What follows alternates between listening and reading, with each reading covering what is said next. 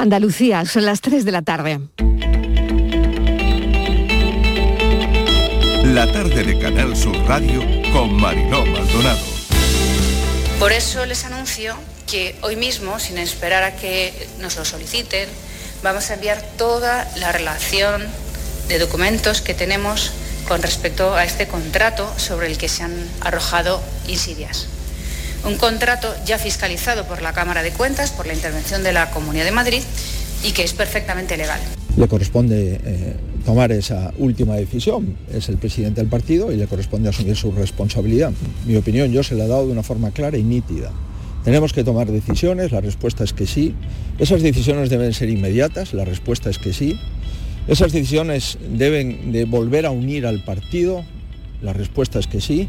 El único sorpaso que nos interesa es el sorpaso al Partido Socialista que se ha aliado con todos los enemigos de España y del orden constitucional. Hoy Vox es un partido que ha demostrado que tiene la fortaleza para ello. Es posible que a pesar del ascenso de Vox, los números no sean suficientes para poder expulsar a Pedro Sánchez. Y por eso nosotros no nos regocijamos en las crisis ajenas.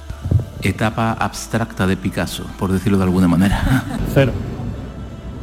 Preocupación, cero. Desde Peñaperro para arriba que hagan lo que les dé la gana. Andalucía, que nos dejen a Juan mí seguir trabajando, que a los andaluces les va muy bien con este gobierno del PP y de Ciudadanos Andalucía. Pero aquí lo que hay es que decirle la verdad a la gente, digo yo. ¿Qué es lo que ha pasado? ¿Qué es lo que se está intentando tapar? Y sobre todo cómo el principal partido de la oposición en España vuelve a dar una imagen a la altura de lo que se espera del principal partido de la oposición en cualquier país. ¿no?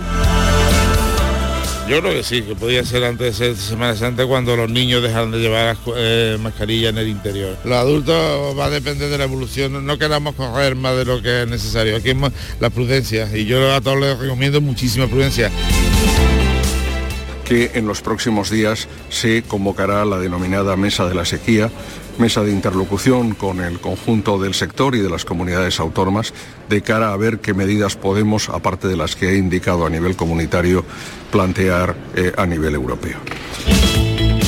Los obispos aquí en España estamos muy en sintonía con el Papa Francisco y con la tolerancia cero y con que el peso de la ley y de la justicia caiga sobre, sobre los culpables sobre todos los culpables también, ¿eh?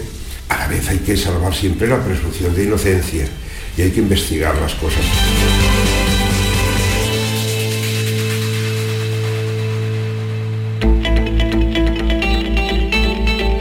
La tarde de Canal Sur Radio con Mariló Maldonado. Acaban de oír los sonidos del día, ¿qué tal como están de lo que hablamos hoy? Están casi todas las voces en nuestra línea de audios, los protagonistas de la actualidad y todo lo que ha ocurrido hasta esta hora. Tarde casi primaveral, tenemos nubes, pero entramos en un nuevo anticiclón. Arrancamos la semana y no sabemos qué sorpresa nos irá deparando. Debería ser el día de Don Benito y Villanueva de la Serena se unen los dos municipios, será el tercero más grande de Extremadura.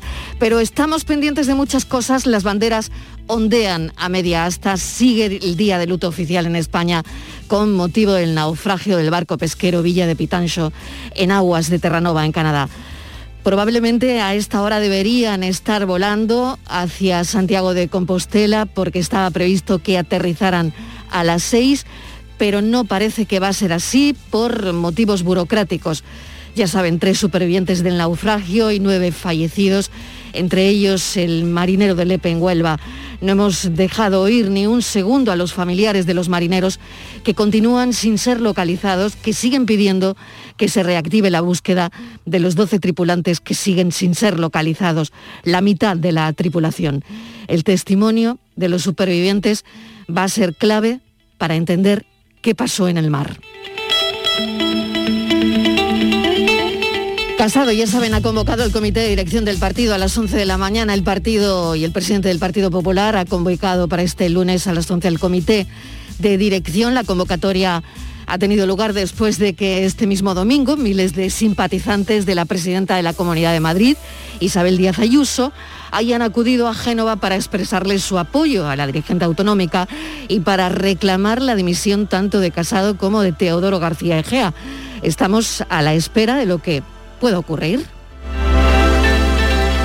Hay que decir también que hoy Mañueco ha comenzado su ronda de contactos tras las elecciones de Castilla y León, el presidente en funciones, para ver con quién va a gobernar. Bueno, pues la reunión con el PSOE, con Tudanca, ha durado 15 minutos. Parece que las cosas no empiezan bien. De la pandemia, Felipe, Felipe VI retoma su agenda y la reina Isabel II se confina por su positivo en COVID. Parece que solo tiene síntomas leves, pero tiene 95 años.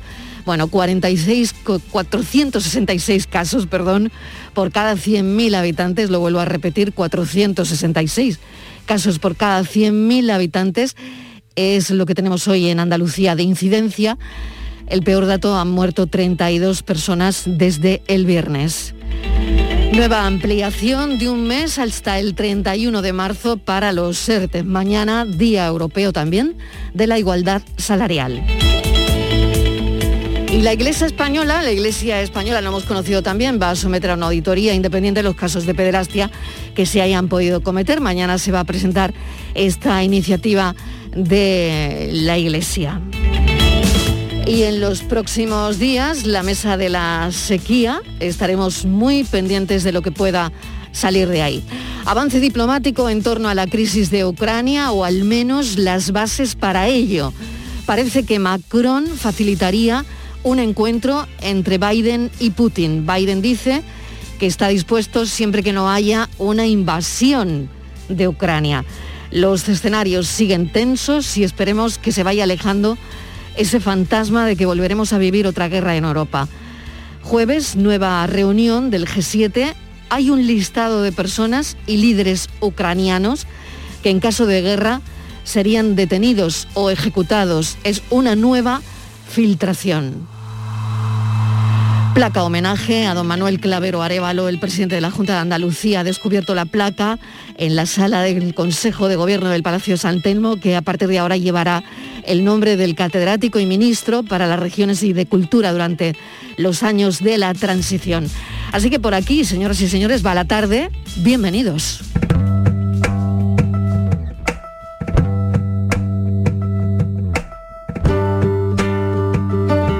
La tarde de Canal Sur Radio con Mariló Maldonado. Madre tierra es madre soltera.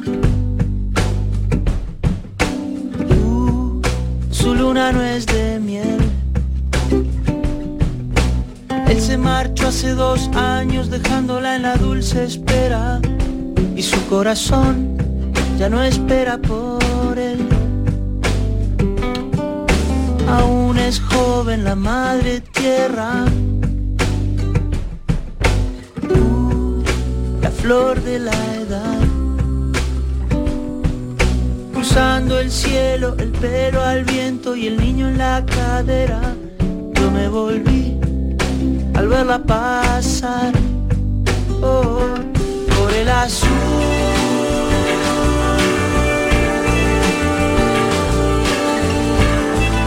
Azul del cielo.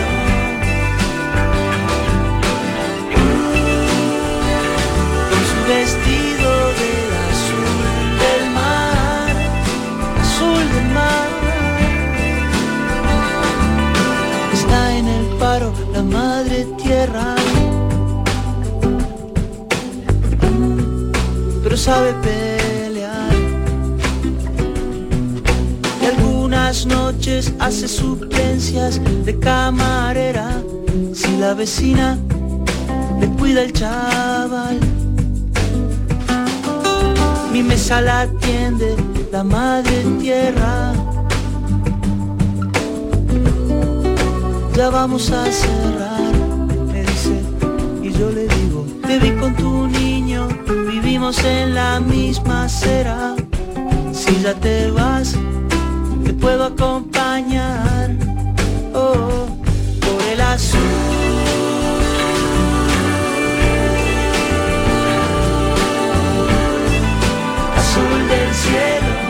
Drexler cantándole a la madre tierra. ¿Y si se pudiera acabar con la sequía que está afectando a toda España creando lluvia artificial? Aunque pueda sonar una idea utópica, puede no ser un hito tan fantasioso como se piensa. porque los científicos llevan años tratando de diseñar un método eficaz para estimular las nubes con el fin de crear lluvia y una de las técnicas más conocidas es la siembra de nubes, cargando de yoduro de plata o hielo seco un pequeño avión donde poder arrojar esos componentes sobre las nubes y crear lluvia. ¿Quién sabe si se pudiese acabar algún día con la sequía de esta manera?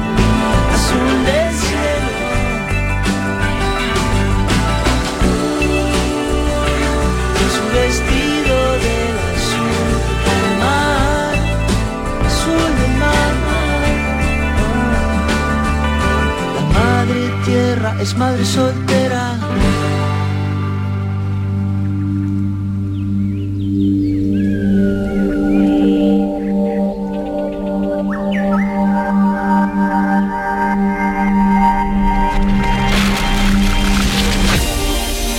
Arrancando la semana en nuestra mesa de redacción, ha habido un montón de titulares que hoy nos han llamado la atención y que vamos a analizar en unos segundos. Bueno, uno de ellos es una noticia que, bueno, nos ha parecido increíble.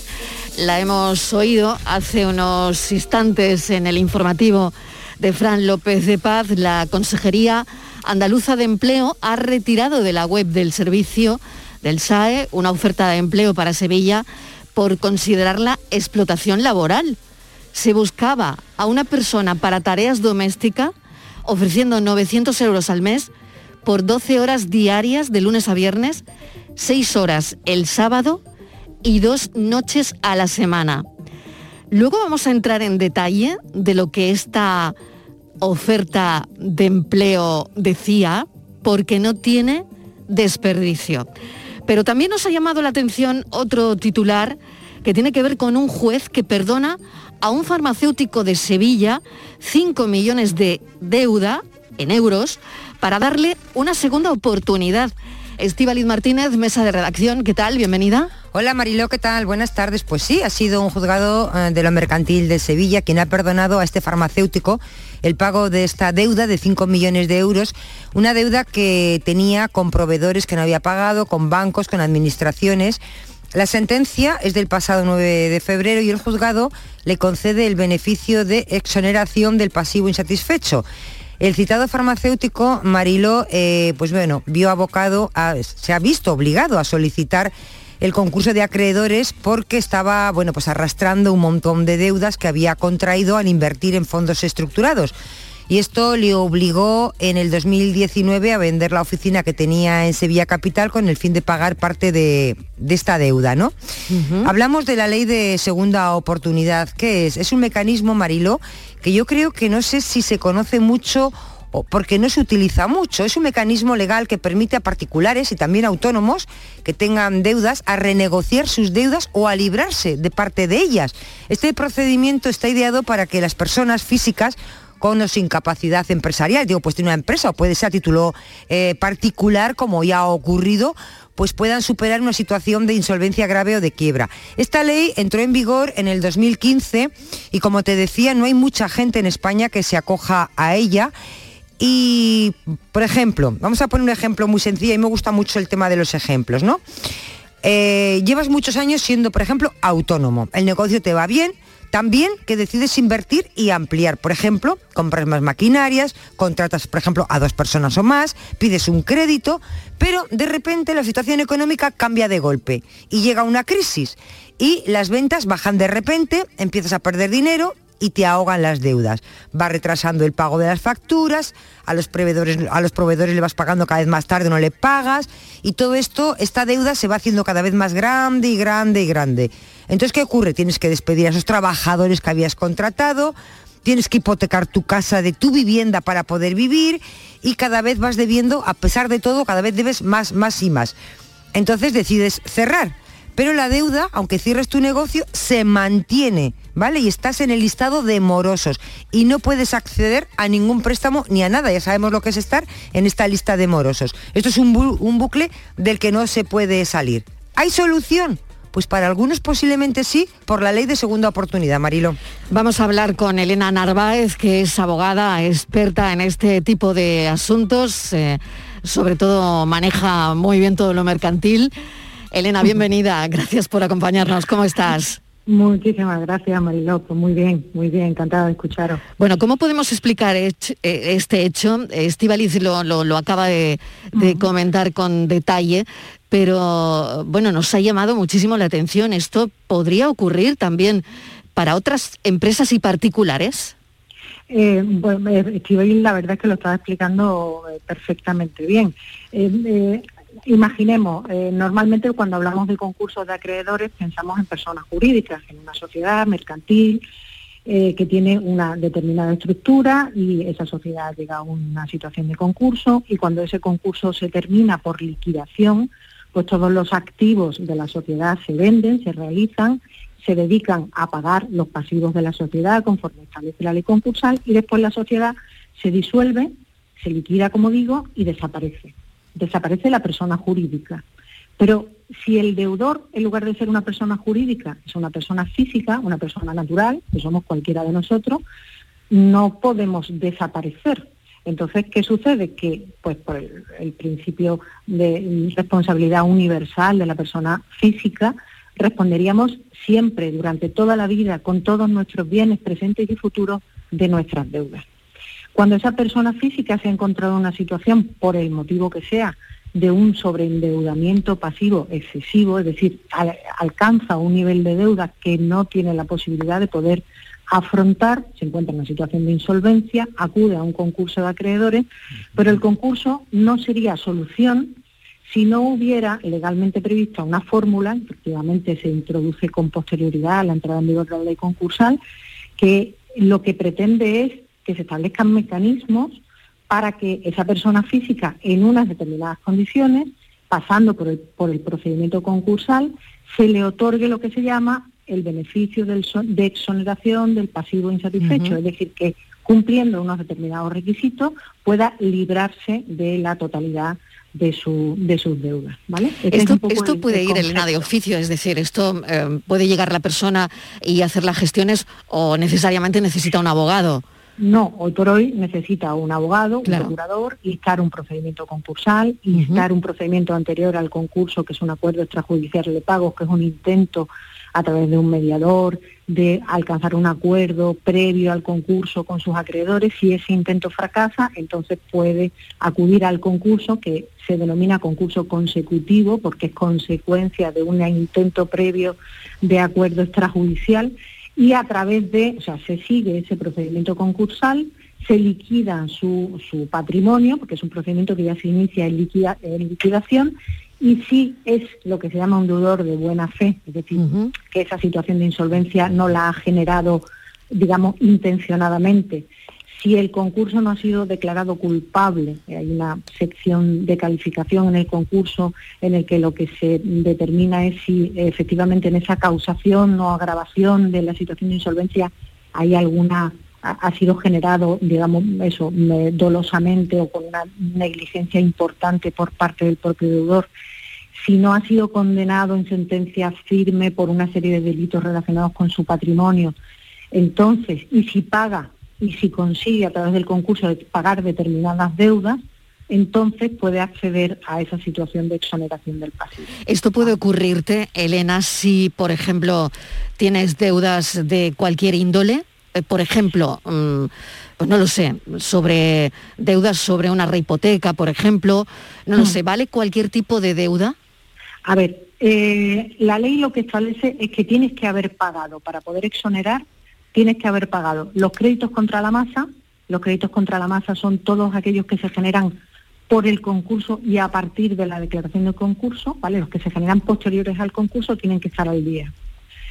Y de los créditos concursales, los anteriores al concurso, tienes que haber pagado los privilegiados, que son en general, ¿no? Eh, hablando así un poco eh, en términos coloquiales, las hipotecas, como se han vendido los bienes, pues con esa realización de los bienes, porque estamos en una situación de liquidación, con ese el producto de la venta de los bienes se pagan las hipotecas y el 50% son privilegiados también el 50% del crédito público, lo que se debe a Hacienda, Tesorería, Ayuntamiento, etcétera, impuestos el 50% tienes que haberlo pagado. Créditos contra la masa, créditos por alimentos y créditos privilegiados hay que pagarlos.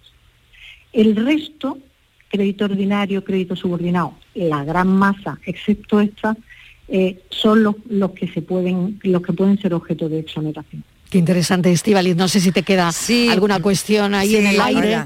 Sí, hay algo importante. Sí, sí, Elena, adelante, adelante con ello. En el, en el, texto refundido, que es, que es lo que además los jueces de Sevilla, esta sentencia que comentáis es una sentencia que viene muy al hilo porque en, el mes de junio del año pasado los jueces de Sevilla se reunieron ¿no? y llegaron a una serie de acuerdos y están siendo muy pioneros. Bueno, sí, en, Barcelona también se está haciendo y en alguna otra en algunos otros jugadores mercantil, pero los jueces de Sevilla acordaron eh, que el crédito público en su parte ordinaria, ¿vale? Es decir, aquella que teóricamente se podría eh, exonerar, eh, pero la ley establece expresamente, el texto refundido establece expresamente que no son exonerables los, los créditos públicos, ¿vale? Hacienda, Tesorería, habría que pagarlos en cualquier caso. Pero los jueces, como digo, los jueces de Sevilla lo que están haciendo es interpretar el texto de la ley concursal y el texto refundido de la ley concursal no conforme a su letra, sino utilizando una directiva comunitaria, ¿vale? que todavía no ha sido traspuesta en la legislación española, lo va a hacer ahora, porque la ley concursal está ahora mismo eh, encima de la mesa, hay un proyecto de ley que probablemente sea pronto aprobado. Entonces, con base a esa directiva, los juzgados de Sevilla, los juzgados, los jueces mercantiles de Sevilla, están interpretando que la parte ordinaria del crédito público también se puede exonerar. ¿Vale? Están siendo pioneros en eso, están siendo valientes en eso.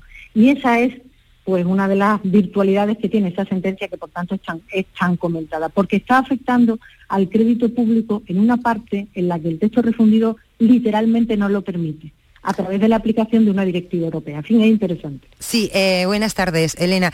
Una consulta, a ver, una duda que tengo. Lo has explicado bien, lo del crédito público, esos deudas que tenemos con las administraciones, con los bancos, pero también están los proveedores, que en muchos casos serán, pues muchos de ellos igual autónomos o pequeñas empresas.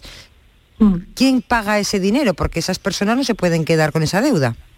Pues eh, eh, los proveedores suelen ser crédito ordinario y en la mayoría de los casos o no cobran o van a cobrar una un pequeño porcentaje. Eh, la ley concursal establece el texto refundido, establece para exonerar el crédito, en este caso, en los casos de lo que llamamos el BEPI, la exoneración del pasivo insatisfecho, establece, digamos, dos, dos vías, ¿no?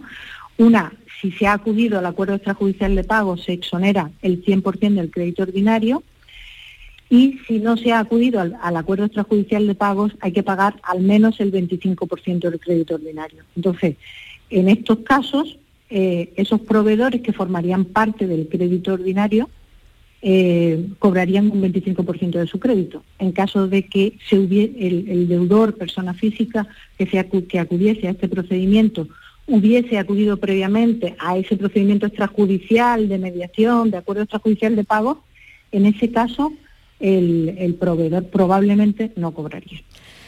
Elena Narváez, mil gracias por habernos aclarado todos estos aspectos que tanto nos pueden interesar y sobre todo es que nos llamaba poderosísimamente la atención esta mañana ese titular, el juez, un juez, perdona, a un farmacéutico de Sevilla 5 millones de euros de deuda para darle una segunda oportunidad y bueno, queríamos entender eh, si esto eh, al final eh, es para todo el mundo y, en qué tipo de situaciones, ¿no? Mil gracias, un saludo, Elena. Muchas gracias, un beso para vosotros. Un beso. Bueno, otra cosa que también esta mañana nos ha dejado perplejos es una oferta de trabajo. Una oferta de trabajo para Sevilla que la Consejería Andaluza de Empleo ha considerado de explotación laboral. Se trata de un empleo en la que las condiciones laborales y salariales eran de absoluta explotación.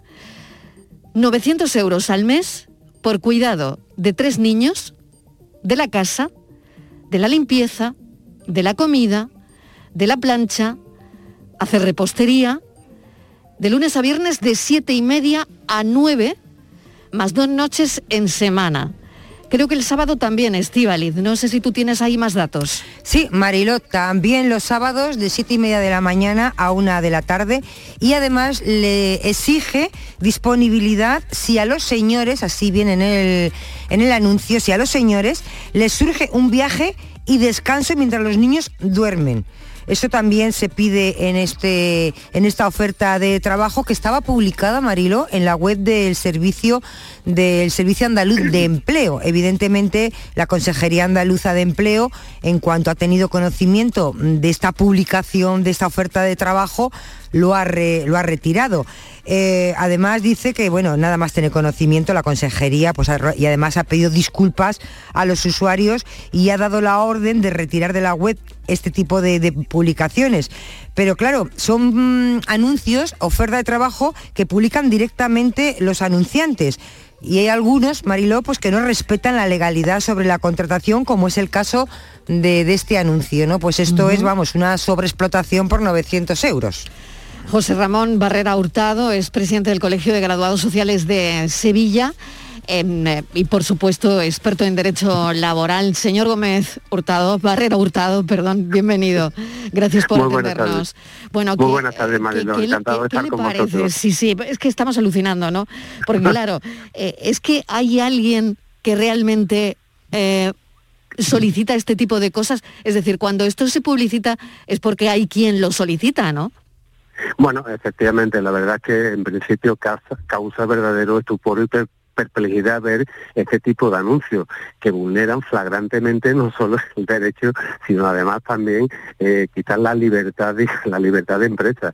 Es inadmisible ya de entrada que se permitan el anuncio de este tipo de este tipo de ofertas de trabajo que son a todas luces, a todas luces irrazonables, ilógicas y además totalmente ilegales. Una práctica que no entendemos cómo se permite, eh, cómo los filtros que se supone deben establecer cualquier web, en este caso una, una web de una administración pública, no permita este, este, este tipo de anuncios sin que previamente pasen unos filtros. Mm. Vulneran flagrantemente cualquier tipo de legalidad vigente.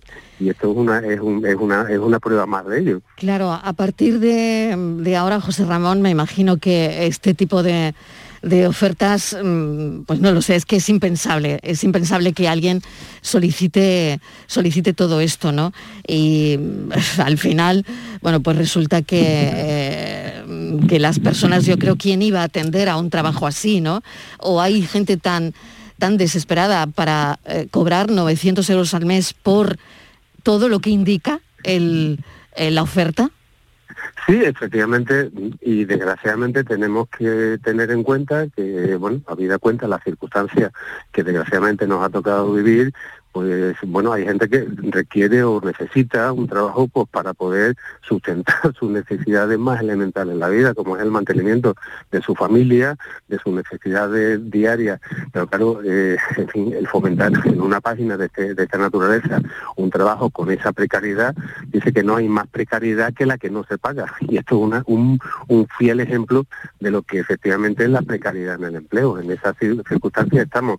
Yo lo que no entiendo cómo mm, no se ha dado traslado a instancia de inspección de trabajo acerca de este tipo de este tipo de requerimientos porque es verdad que la gente pues muchas veces motivado por eh, necesidades perentorias y puntuales, pues acceden a este tipo de trabajo. Y bueno, nosotros en el ámbito de nuestra actuación profesional estamos viendo cada día este tipo de prácticas que son a todas luces ilegales ilógicas y razonables y además que atentan contra la dignidad de la persona. Eh, en fin, no entendemos cómo esto se ha podido hacer, pero desde luego es totalmente inadmisible que se haga este tipo de anuncios. Mil gracias, José Ramón Barrera Hurtado, por habernos atendido y hacernos un poco entender, bueno, pues que eh, esto no, no, pues no tiene sentido, la verdad. Gracias, un saludo. Igualmente, un saludo. Tres y media de la tarde. La tarde de Canal Sur Radio con Mariló Maldonado.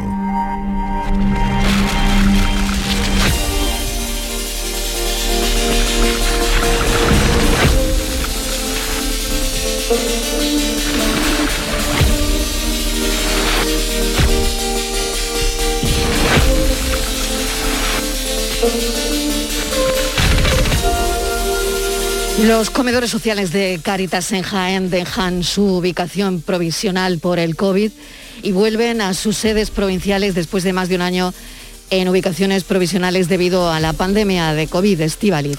Sí, Mariló, hoy recupera por fin la normalidad en un servicio tan esencial como es dar comida y cena a todos aquellos que lo necesitan, porque hay que recordar que el derecho, y lo dicen ellos en Cáritas, a la alimentación es uno de los derechos humanos fundamentales y como tal debe ser reconocido y respetado por todos y para todos.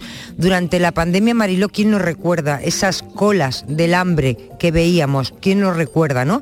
Bueno, pues en los comedores de Cáritas, Mariló, durante todo el año, durante los 365 días, se sirven diariamente menús que cubran necesidades básicas de la alimentación para personas que están eh, en riesgo en situación de exclusión social y además eh, dan comida con todas las garantías sanitarias.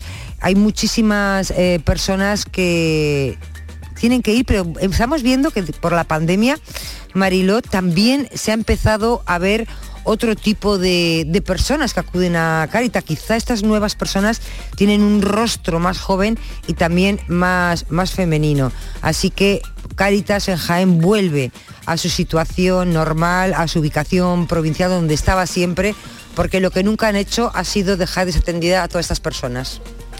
Vamos a hablar con Álvaro Montejo, responsable del programa de personas sin hogar de Cáritas Diocesanas de Jaén. Álvaro Montejo, bienvenido, gracias por atendernos.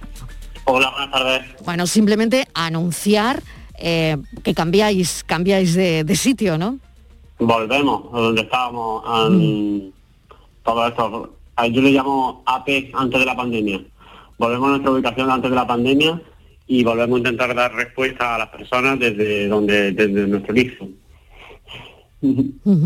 Y bueno, ¿quiénes son las personas que acuden ahora mismo? Bueno, pues son personas de calle, son personas eh, que están en, sin hogar. A mí me gusta siempre hablar de sin hogar, no es que no tengan un espacio físico donde dormir, sino que no tienen un entorno seguro, ¿no?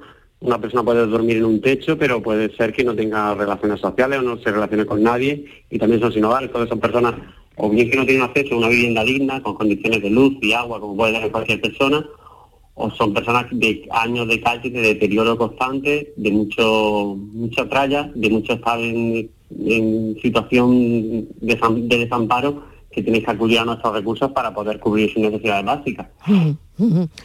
Muy bien. Pues Álvaro, em, yo creo que esto es importante, ¿no? Que la gente sepa que volvéis otra vez al, sitio, a la ubicación em, que teníais después de, la pandemia y la ayuda que prestáis siempre, Estivaliz. Sí, hola, buenas tardes. Em, yo sé que creo que Caritas dentro de muy poquito, no sé, de días, eh, va a sacar, va a hacer, eh, va a sacar un informe con todas estas personas que han aparecido eh, después de la, de la pandemia con muchas necesidades, ¿no? Digamos que con, eso, con, con, ese reguero que ha dejado, que ha dejado el COVID. no sé si ya ustedes en, en, los comedores, en Cáritas, están empezando a notar ese cambio, ¿no? Que antes no había, esas nuevas, esos nuevos rostros de los que hablábamos antes, quizá más jóvenes, más, más mujeres. Eh, sí, notamos un incremento de personas que, que, que, acuden a nuestros comedores y que solicitan ayuda y notamos también un mayor, eh, mayor deterioro por parte de las personas que ayuden. Y yo creo que una lectura que podemos hacer de la pandemia es que la soledad, y ya lo vimos con nuestras personas mayores que por desgracia muchos fallecieron, la soledad es un factor mm, que te pone, te predispone a casi al, yo diría que hasta, hasta, la, hasta la muerte, ¿no? Porque, porque estar solo tanto tiempo hace que, la gente pues desconecte con la realidad. Y bueno, o vivan una realidad como dice como mi compañero y yo muchas veces analizamos, una realidad paralela que no tiene nada que ver con nuestra realidad de comodidad, de bienestar, de todo rápido, de todo fácil y hace que nos lleguen cada vez más personas y sobre todo mm, hacer el acento en mayor deterioro, mayor deterioro mental, un mayor deterioro físico. Eh, durante el COVID hemos tenido problemas sanitarios mm, de falta de profesionales, de falta de ayuda, de falta de atención primaria y que lo estamos viendo las personas que luego nos llegan también, de especialidades que, que no hay y lo notamos mucho en, en estas personas.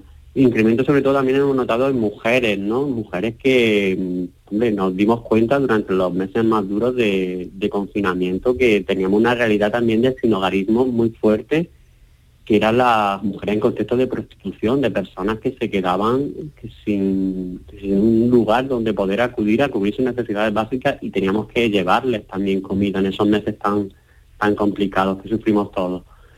Y un agravamiento de la situación que ha generado el COVID de mayor desigualdad social, de mayor brecha entre las personas, que nos genera un mundo más, más injusto.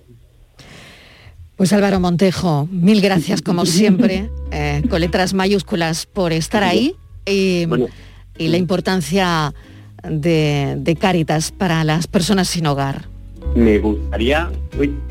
Sí, adelante, adelante Álvaro. Me, gustaría hacer una cosa también que hemos notado durante la pandemia y es la falta de poder acudir a recursos públicos, ese impacto que ha generado eh, brecha digital, de muchas veces nos han solicitado citas ¿no? De ese por falta de acceso a citas, porque no tener un ordenador, que es una cosa que podemos tener acceso a todos, pero a lo mejor para sacar una cita al médico o sacar una cita a la seguridad social, no tener un ordenador o no conocer cómo funciona, ha sido un, poco caos.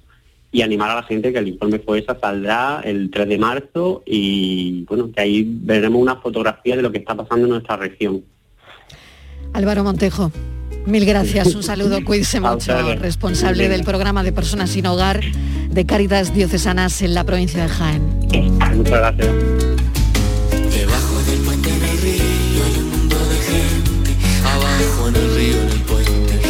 Debajo del puente en el río hay un mundo de gente, abajo en el río en el puente. Y arriba del puente las cosas pendientes, la gente que pasa, que mira y no siente, tomates, lechugas y pan del mercado. Te quiero, te odio, me tienes cansado. Y arriba del puente las cosas de siempre. No quiero mirarte, no quiero quererte. Café con azúcar, quiniela y olvido. Quién sabe del mundo debajo del río.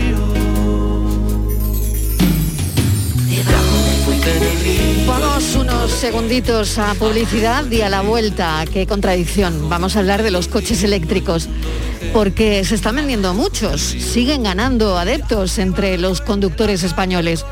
Así que vamos a ver si la venta de coches eléctricos han subido, si han subido en Andalucía o no, y si luego hay sitios para cargarlos. Lo tuyo, lo tuyo, lo mío es lo mío. Carteles y bolsos, tirones y olvido. Cualquiera te vende un billete hasta el río. La tarde de Canal Sur Radio con Mariló Maldonado. También en nuestra app y en canalsur.es. Ya tenemos lista su cabaña de siempre. Las almohadas a su gusto, de pluma para el señor y ergonómica para la señora. Y nos hemos tomado la libertad de dejar fuera del minibar las botellitas de agua para que estén a temperatura ambiente, para cuidar la garganta de la señora. Sueldazo del fin de semana de la 11. Todos los sábados y domingos puedes ganar un premio de 5.000 euros al mes durante 20 años, más 300.000 al contado. Bien, acostúmbrate. A todos los que jugáis a la 11, bien jugado. Juega responsablemente y solo si eres mayor de edad. Canal Sur Radio te esperamos por la noche. En la noche de Canal Sur Radio con Rafa Cremades. Con las mejores sorpresas, la música, diversión y todo lo que ya sabes que tiene este gran club convertido en un programa de radio. La noche de Canal Sur Radio con Rafa Cremades. De lunes a jueves, pasada la medianoche. Quédate en Canal Sur Radio, la radio de Andalucía. La tarde de Canal Sur Radio con Mariló Maldonado. Lo dicho, el coche eléctrico sigue ganando adeptos entre los conductores españoles. La venta de coches eléctricos han subido, si los datos no se equivocan y yo lo tengo bien, un 52% en Andalucía en los 11 primeros meses del año. La comunidad autónoma ha matriculado más de 3.000 turismos y todoterrenos 100% eléctricos. Vamos a verificar estos datos, Estivaliz, ¿son así? Sí, Mariló, son así, sabemos que están, se están vendiendo muchísimos, pero es que fíjate tú, hay más demanda, se piden más de los que, los que se pueden, de los que se venden, porque la fabricación va mucho más lenta que la demanda de, de estos coches. Hay que decir, ahora lo vamos a contrastar, te voy a decir así rápidamente, estos coches rápidamente, ventajas que tienen y desventajas, porque las tienen. ¿eh? Ventajas, cero emisiones. eh, tienen menos averías mecánicas porque no tienen el motor tradicional, eh, con lo cual el cambio de marchas tradicionales, pues con embrague y tal, estas, Mariló, no existen, esas averías no hay. Eh, el mantenimiento en los eléctricos es casi inexistente. Se desgastan los frenos, los neumáticos y, poco más, ¿no? El chequeo del estado de las baterías, pero claro, no hay que cambiar filtros, ni lubricantes, ni líquidos, ni, ni embragues, ni carburantes, ni, ni cosas de estas. Y luego hay ayuntamientos que dan ventajas fiscales, bastantes. Desventajas, que las hay. Hay muy pocos números, puntos de cargas, Mariló. ¿Qué hace una persona que no tenga un garaje y viva en un octavo piso? ¿Dónde carga el coche? España todavía no tenemos una buena infraestructura de carga para este tipo de vehículos. Hay que ir a las gasolineras y no en todas y hay que dedicarle un tiempo. Más cosas que, eh, desventajas que yo le veo. Poca autonomía, me lo parece. Bueno, habrá quien diga que mucha. Pueden estar ahora mismo, aunque se va cada vez se va mejorando mucho, pero todavía las baterías están entre los 150 y 450 kilómetros. Es lo que dura, dependiendo de si vas a más velocidad, en autovía, en ciudad y tal. Y luego eh, los precios, pues todavía son un poquito más caros, Mariló. Y el precio de las baterías, pues sigue siendo muy, muy alto. Ya te digo, aunque también se va mejorando todo esto, ¿eh? Y otra cosa muy importante, te decía que se averían muchísimo menos, tienen, porque tienen muchísimo menos piezas. Al final es un motor eléctrico, casi como el de, es una comparación muy tonta, como el de una lavadora, no es un motor como los de combustible. Pero ¿qué ocurre si se averían? Que también se averían. Pues que Mariló, los talleres especializados en ese tipo de coches, pues son muy poquitos o faltan. Con lo cual ya ves, hay ventajas y desventajas. Pero hacia ello vamos. Hoy vamos a hablar con Carlos Delgado, uno de los delegados en Andalucía de la Asociación de Usuarios de Vehículos Eléctricos, para ver que, para verlo todo, realmente. Carlos Delgado, ¿qué tal? Bienvenido, gracias por atendernos. Buenas tardes y gracias a ustedes por contar conmigo para, para que os dé toda la información que, que pueda. Bueno, pues tenemos una batería de preguntas. Eh, en principio, el crecimiento está claro, ¿no? Eh, se están vendiendo muchísimos coches eléctricos en Andalucía. Ha subido un 52%. Por lo tanto, esto está ocurriendo. Sí, sí, no cabe duda ninguna. En el año 2021 se vendieron de 860.000 matriculaciones, 35.000 fueron de vehículos eléctricos, lo que hace un 4% del total de, de las ventas.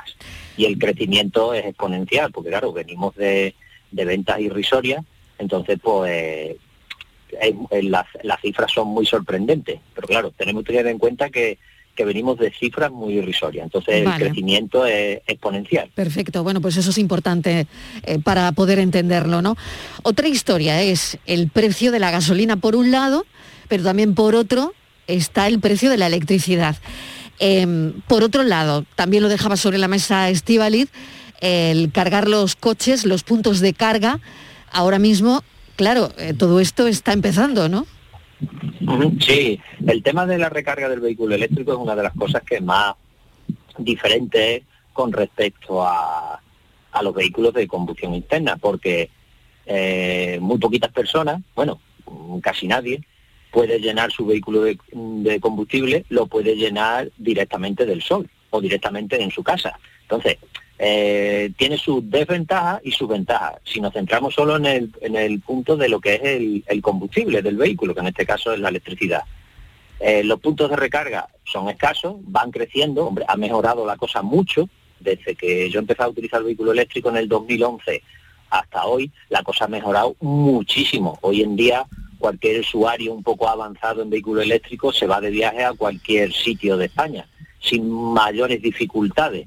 Evidentemente mucho más sencillo con uno de combustión, no que, du- duda cabe, pero a día de hoy ya es posible. Claro. Bueno, Estivaliz, no sé si tienes tú más preguntas que tenías, no sé si interés por, sí. por uno de estos coches. Yo tengo mucho, mucho interés y yo creo que como, eh, buenas tardes lo primero, eh, que igual que yo está, hay muchísimas personas, pero claro, yo, eh, eso, em- eh, cero emisiones, mm, lo de las averías, que es un dolor de cabeza en los coches, en este caso tienes mucho menos averías, el coche dura más eh, que uno de... Sí, el coste Dura operativo, más. como bien dice, lo que, lo que se viene a llamar el coste operativo es mucho mejor. El Claro. precio de adquisición es cierto que es más, más alto, pero luego el coste operativo es muchísimo más bajo. Tan bajo como que, por ejemplo, eh, yo tengo la suerte en la zona donde vivo, en la Sierra de Huelva, en Aracena concretamente, tiene dos puntos de recarga rápida, que fue uno de los primeros sitios de Despeñaperro por abajo en tener dos puntos de carga rápida en Aracena, en, en el Parque Natural Sierra de Aracena y Pico de Aroche, y yo reposto gratis, sea en mi casa o sea en el punto de carga rápida, reposto gratis. ¿Eso va a durar para siempre? No, es un incentivo ahora para los pioneros, para que se empiece a ver, porque como ustedes sabéis, hasta que la gente no ve que funciona, pues no se anima. Y esto es un poco el reclamo. A medida que van viendo que la gente lo tiene y se empieza a animar, a mí viene y me pregunta mucha gente, porque me llevan viendo ya muchos años y entonces dicen, mm, pues, pues si lleva tantos años con él, ¿será que funciona? Y mucha gente que ha, venido a, mi casa a probar coche y probarlo y preguntarme rápidamente ha sido probarlo, comentaron la experiencia mía y rápidamente se lo han comprado. Nada más que han tenido la ocasión, la oportunidad, lo han comprado. Señor, ¿hay subvenciones? ¿Hay subvenciones para instalar estos puntos de carga, por ejemplo? Sí, ahora mismo hay una subvención muy buena del MOVES 3 que, por ejemplo, para el punto de recarga asociado tuyo doméstico tiene una subvención del 70, incluso de más del 70%, que está muy bien para lo que es el para lo que es el enchufe que tú utilizas en tu casa para cargar el coche. Y luego aparte el Moves 3 pues tiene subvenciones de siete mil y pico de euros a la, de ayuda para la adquisición de un vehículo nuevo, que también está, está muy bien. De todas maneras, a todo eso hay que sumarle que en el coche eléctrico tú tienes que echar las cuentas a largo plazo, ¿vale?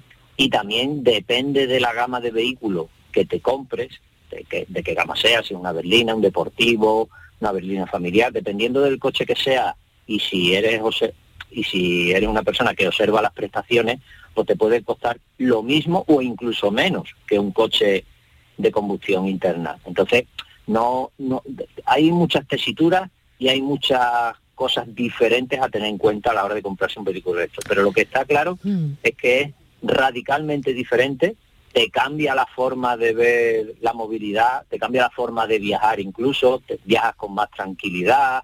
A mí, por ejemplo, me ha servido para ser una persona un poco más tranquila a, a la hora de viajar. Me ha obligado el tema de que no había puntos de carga rápida, y entonces me planifico los viajes de otra manera cuando no había, ahora que hay puntos de recarga rápida, pues no te planificas tanto los viajes ni, ni las paradas, es, más, es un poco más libre, digamos. Pero eso todo eso va va de la mano. Mientras más ventas de vehículos eléctricos hay, más puntos de recarga aparecen. Muy bien. Y mientras más puntos de recarga aparecen, más ventas hay. Esto es un efecto llamada. Totalmente. Eh, tendremos que hacer un especial, Estivaliz, porque hoy apenas hemos podido dar una pincelada, pero yo creo que podemos tratar este asunto en profundidad. Así que, Carlos Delgado, le emplazamos a otro día. ¿De acuerdo? Cuando, cuando ustedes queráis, aquí me tenéis y muchas gracias. Gracias, un saludo. Un saludo. Vamos con la foto del día. Virginia Montero, ¿qué tal? Bienvenida. Hola, buenas tardes. La imagen de hoy es la propuesta por Andrés Carrasco, fotógrafo algecireño corresponsal de la agencia EFE en el campo de Gibraltar.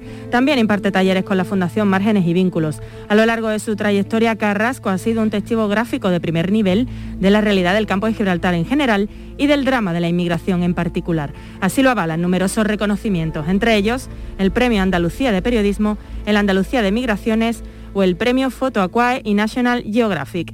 Y ya saben nuestros oyentes que pueden ver la foto del día en nuestras redes sociales, en Facebook La Tarde con Mariló Maldonado y en Twitter arroba La Tarde Mariló. Hola, buenas tardes, ¿qué tal? Pues nada, la tarde de hoy me gustaría comentar una foto, la verdad que una foto impresionante. Es una foto que ha sido galardonada con el Premio Andalucía de Periodismo en el apartado de fotografía de prensa y que es del compañero Erasmo Fenoy. Eh, salió en portada del periódico Europa Sur, eh, del grupo Yoli, y bueno, es una foto en la que se ve un narcotraficante eh, metido en el agua a, media cintura, con los brazos en alto y rindiéndose después de que el helicóptero de las fuerzas y cuerpos de seguridad del Estado, pues bueno, lo cogiera infraganti, ¿no? Entonces la foto todavía no, no ha amanecido y se ve pues justamente con el foco que lleva el helicóptero alumbrando a este hombre y la verdad que es una foto lo que he dicho al principio, ¿no? Es una foto impresionante, de una técnica casi perfecta y, la verdad que, bueno, que yo creo que merecía hoy un, comentario y darle la enhorabuena al compañero Erasmo Fenoy.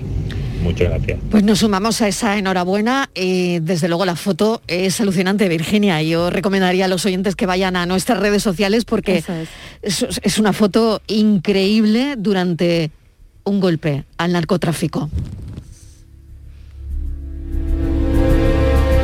La tarde de Canal Sur Radio con Mariló Maldonado. También en nuestra app y en canalsur.es.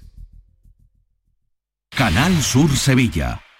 ¿Buscas una fibra óptica que te dé más? Telecable Andalucía es tu operador local de confianza. Telecable. Fibra de 300 megasimétricos por solo 14,90 euros al mes y línea ilimitada de 24 gigas por 10,90. Contrata en Telecable Andalucía. Somos punto de venta oficial de Xiaomi. Telecable Andalucía. Conecta con lo que realmente importa. Bienvenidos a Sacaba. Mil metros de electrodomésticos con primeras marcas. Grupos Whirlpool, Bosch y Electrolux. Gran oferta hasta fin de existencias en Sacaba. Lavadoras de carga superior in the City Whirlpool desde 199 euros. Solo hasta fin de existencia. Solo tú y Sacaba. Tu tienda de electrodomésticos en el Polígono Store en calle nivel 23. Sacaba. El Colegio Internacional Europa celebra sus jornadas de puertas abiertas. Jueves 3 de marzo a las 9 y media para Eurokinder infantil y primaria y sábado 5 de marzo a las 11 para todos los cursos. Más información en europaschool.org. Colegio Internacional Europa. Excelencia educativa desde 1986. La mañana de Andalucía con Jesús Vigorra es tu referencia en la radio. Con la última hora del día. Toda la actualidad. La información más cercana que buscas y el mejor entretenimiento. La mañana de Andalucía con Jesús Vigorra. Contigo desde las 6 de la mañana. Quédate en Canal Sur Radio. La radio de Andalucía. La tarde de Canal Sur Radio con Mariló Maldonado. Estos son nuestros teléfonos 95 1039 105 y 95 1039 16. Y abrimos nuestro Andalucía Pregunta. Hoy viene con nosotros José María del Río, abogado experto en Derecho de Familia, herencias. José María, bienvenido. Bien hallada, Marilo, buenas tardes. Vamos a poner encima de la mesa los temas que tenemos para hoy lunes. Virginia. Pues sí, Marilo, hoy hemos pensado que, que podríamos hablar de algo muy frecuente en los procesos de separaciones y divorcio y que se puede mantener incluso a lo largo del tiempo, que son los desacuerdos en la patria potestad. Como decimos, son muy habituales. Si hay desacuerdos en el seno de una pareja que está unida, imagínense si hablamos de padres separados o divorciados, que la disparidad de opiniones suele ser aún mayor. Hoy queremos ver con José María cuáles son esas discrepancias más comunes, qué procedimientos legales hay para resolverlos, si hay formas alternativas de dirimirlos. Últimamente, por ejemplo, se ha incorporado otro nuevo, que es la vacunación de los hijos contra la COVID, cuestión que ya, de la que ya se han pronunciado los tribunales, como hemos contado aquí en otras ocasiones. Pero José María, vamos a empezar por el principio, si te parece. ¿Cuáles son esos desacuerdos más habituales, más comunes que os encontráis? Bueno, pues mira, eh, normalmente, normalmente los progenitores, tras un procedimiento de separación o divorcio, tienen lo que se llama el ejercicio compartido de la patria potestad. La patria potestad, para que nos entendamos y nos entiendan los, los, los radioyentes, son todo el conjunto de obligaciones que tenemos los padres por el mero hecho de serlo. Es decir, todo lo que de alguna manera pueda afectar al desarrollo personal, afectivo, emocional, social del menor, tiene que ser adoptado de común acuerdo. Cuando no existe ese acuerdo de voluntades, hay que ir a un procedimiento judicial que se llama de jurisdicción voluntaria, que es mucho más rápido y que se llama desacuerdo en el ejercicio de la patria potestad. Eso, en palabras de un juez que era y es muy famoso en Málaga, eh, decía que eso implica que las partes, los progenitores, dan al juez la condición de tercer padre que tiene que decidir cosas tan eh, simples como si haces o no haces la comunión, si cambias o no cambias de colegio, si tienes un cambio de mm, domicilio o tienes que salir del domicilio de la residencia habitual porque te has trasladado a otra residencia. Es decir, todo lo que de alguna manera pueda afectar tanto al menor como al derecho de relaciones que han tenido los progenitores. Eso se hace a través de un procedimiento muy rápido, que ya os digo que se llama el jurisdicción voluntaria, en el que de alguna manera los jueces están obligados, como yo os decía, a ser los terceros padres y por tanto decidir qué es lo mejor para un hijo. Si hacer la comunión o no, si vacunarse de COVID o no, si cambiar de colegio o no. Eso, por desgracia, eh, cuando los progenitores no llegan a un acuerdo, obliga a que un juez tenga que intervenir. ¿Esas decisiones son recurribles, José María? ¿Y cómo es el proceso? ¿Hay que presentarse ante el juez? ¿Hay que argumentar con documentación? Cuéntanos un poco cómo, cómo sería. El proceso, el proceso eh, según la ley, es muy rápido. Eh, la experiencia nos indica eh, que no es tan rápido como quisiéramos, porque si, por ejemplo, que yo, ¿qué os voy a decir yo? Si en abril o en marzo de un año el colegio dice a mi hijo que se quiere que si se tiene que apuntar para, para, hacer la, primera comunión. Y, yo se lo tengo que decir a la madre. La madre me tiene que contestar y me dice que no. Tengo que hablar con un abogado, presentar la demanda, eh, que, el, que el juzgado nos señale día y hora para la celebración de una audiencia que es muy rápida y muy simple. Y que el juez dicte, una resolución. Estoy hablando que desde marzo que he presentado el escrito hasta el mes de junio, julio, no puedo tener una decisión. Es decir, no es, no es tan fácil conseguir una resolución judicial rápida en procedimientos y en asuntos que desde luego exigirían el acuerdo de voluntades de los progenitores, pero que en otro caso, y dado el retraso que existe en los tribunales, sobre todo de familia, pues retrasan una decisión judicial que tiene que ser inmediata varios meses. Así, en julio se nos ha pasado ya la fecha de la comunión. Claro. claro, a eso, a eso me refería. Es decir, oiga, que, quiero que mi hijo se vacune porque en el colegio eh, su, el director ha dicho que tenemos la posibilidad de vacunar a todos los menores porque viene la, la Consejería de Sanidad a vacunar al colegio. Si yo se lo digo al padre o a la madre, si la madre me contesta que no, si yo hablo con un abogado, si voy y presento una demanda, si se lo presento en el juzgado y el juzgado señala con la lista tan grande de asuntos y de juicios que tiene, un día para la celebración de, ese juicio, seguramente eh, no, es que mi hijo haya tenido algún problema con, con, el COVID, pero a lo mejor hay mucha más probabilidad que pueda existir una, que se haya infectado del COVID a que yo reciba una resolución judicial rápida. ¿Y hay alguna forma de evitar esos desacuerdos sobrevenidos, José María? Es decir, me refiero, ¿se podría incluir en ese convenio regulador de que hemos hablado en otras veces cuestiones que es posible que pasen en el futuro? Por ejemplo, cuando llegue la edad pues, de la comunión, o que es posible que haya una ortodoncia por medio, o un cambio de colegio. ¿Eso se podría incluir eh, con antelación? Bien, la, ortodoncia no es un caso que exija una intervención judicial. Ah. La ortodoncia es un gasto extraordinario necesario que no exige tanta parafernalia. Es decir, quieras o no, yo, progenitor, entiendo que, mi, que, el, dentista de mi hijo me ha dicho que le tiene que quitar un, eh, que quitar una muela o hacer un empaste porque es necesario para su salud, yo se lo comunico al padre, si el padre me dice que no o no me contesta, yo lo he hecho y quieras o no, esa decisión está bien hecha. Ahora, distinto es hacer la comunión. Distinto es hacer la confirmación. Distintos son cuestiones que no afectando esencialmente a la salud y a la integridad de mi hijo, se pueden retrasar por mor de que uno de los progenitores considere que no debe hacerse o que no da su consentimiento a ello. José María, pues yo creo, no sé si hay alguna, alguna cosa más. Como siempre, diálogo y diálogo y siempre beneficio del menor. Hombre, pues sí, porque mira, vamos a ver una cosa. Si yo, me, si yo digo que mi hijo no quiere hacer la comunión, pero le, di el bautismo eh, cuando, o lo bauticé cuando era pequeño, pues obligatoriamente el juez va a decir, mire ustedes, señores progenitores, señores padres de este niño, si ustedes cuando estaban bien decidieron de común acuerdo que ese niño se bautizara es porque ustedes tenían una idea preconstituida sobre la religión por lo tanto, si ahora no me vaya usted a decir que no estaba usted conforme. Por consiguiente, si ustedes aceptaron en su momento eh, eh, hacer el bautismo, bautizar a su hijo, lógicamente yo me voy a tener que pronunciar años después para decir que es lógico que ese niño eh, haga la confirmación. José María del Río, mil gracias como siempre por tu asesoramiento y el lunes de nuevo volvemos a conectar en directo. Gracias, un saludo. A vosotras, buenas tardes. Un beso. Hasta ahora, Virginia. Hasta ahora. Bueno, pues dentro de un instante llega el café de las cuatro, así que vamos poniendo la cafetera. Venga, hasta ahora.